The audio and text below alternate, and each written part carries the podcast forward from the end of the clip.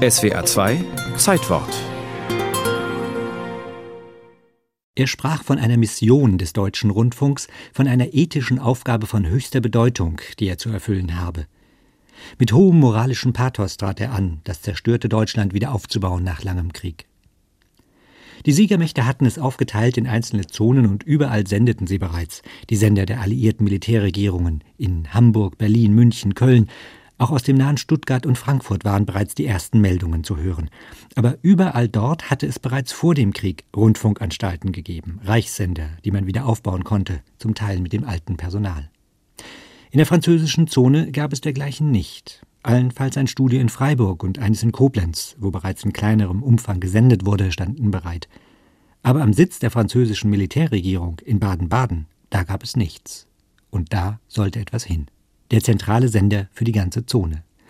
In Tübingen war zum ersten Nachkriegsweihnachten ein Mann gestrandet, der eine schwere Lebenskrise hinter sich hatte. Friedrich Bischof nannte er sich, ein schlesischer Dichter, der einst Intendant des Breslauer Senders war, bis ihn die Nazis verjagten. Er war im Land geblieben, als Lektor und Schriftsteller. Bomben hatten seine Wohnung in Berlin zerstört, er war ins Riesengebirge gezogen und schwer erkrankt, vorübergehend erblindet und gelähmt, hatte sich von seiner Frau getrennt und war nach Bayern geflohen vor der Roten Armee. Und dann hat ihn ein Freund nach Tübingen geholt. Der Freund war Mitarbeiter des Staatssekretärs von Württemberg-Hohenzollern, Carlo Schmidt, und empfahl ihn weiter an die Franzosen.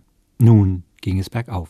Er kam an die Oos und wurde dem Verwaltungsmann des künftigen Senders gleichberechtigt zur Seite gestellt als künstlerischer Leiter mit Vertrag vom 12. März 1946. Richtig hatten die Verantwortlichen erkannt, dass ein renommierter Intendant des Rundfunks der Weimarer Republik erfahrene Mitarbeiter von einst nach sich ziehen würde. Er hatte als Avantgardist gegolten, als Erfinder der Hörfolge, einer radiophonen dokumentarisch-literarischen Form und Freund aller technischen Neuerungen. Und tatsächlich gelang es ihm, alte Mitstreiter zu gewinnen, vom Leiter der Vortragsabteilung, der nun die Literatur übernahm, bis zum Toningenieur, der blieb, was er war. Sogar die Spezialität der schlesischen Funkstunde ließ sich nach Baden-Baden übertragen. Karl Schucker wurde wiederum Hauskomponist des SWF, das inzwischen böse Zungen mit schlesische Wohlfahrtsfürsorge übersetzten. Nach Karl Schucker ist heute einer der bedeutendsten Hörspielpreise benannt. Den Nazi-Rundfunk empfanden die neuen Mitarbeiter als abschreckende Unterbrechung, die dem trivialen Amüsierbedürfnis bereitwillig nachgegeben habe, um desto bequemer die eigenen perfiden Geschäfte besorgen zu können. So Bischofs Analyse. Autoren aus Breslauer Tagen schrieb er an, Erich Kästner zum Beispiel oder Max Ophüls, inzwischen ein prominenter Filmregisseur. Aber auch junge, unbekannte Autoren fühlten sich bei dem Dichterintendanten gut aufgehoben. Heinrich Böll, Ingeborg Bachmann, Ilse Eichinger. Alfred Döblin kannte er noch aus der Weimarer Republik als Rundfunk engagierten Schriftsteller. Jetzt schrieb er regelmäßig Kommentare. Heinrich Strobel, damals maßgeblicher Musikkritiker, belebte das Festival für zeitgenössische Musik in Donaueschingen neu. Rundfunk bedeutete für diese Männer der ersten Stunde eine ethische, eine moralische, aber auch eine pädagogische Aufgabe.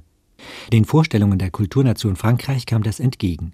Schließlich war, was dabei herauskam, keineswegs altbacken, sondern erstaunlich innovativ, innovativer als manches, was später folgte. Bischof machte den anfänglich als Geheimsender bespöttelten Südwestfunk, den wegen eines eher lückenhaften Sendernetzes nur wenige hören konnten, zu einem anerkannten Kultursender, installierte ein zweites Programm auf UKW und half dem Fernsehen auf die Beine, das, so meinte er, korrekterweise eigentlich Funksehen heißen müsse. Was so ganz falsch ja nicht war, sich aber nicht durchgesetzt hat. 1965 war seine Zeit vorbei. Da trat Friedrich Bischof ab, nach 19 Jahren Intendanz, die am 12. März 1946 begonnen hatte.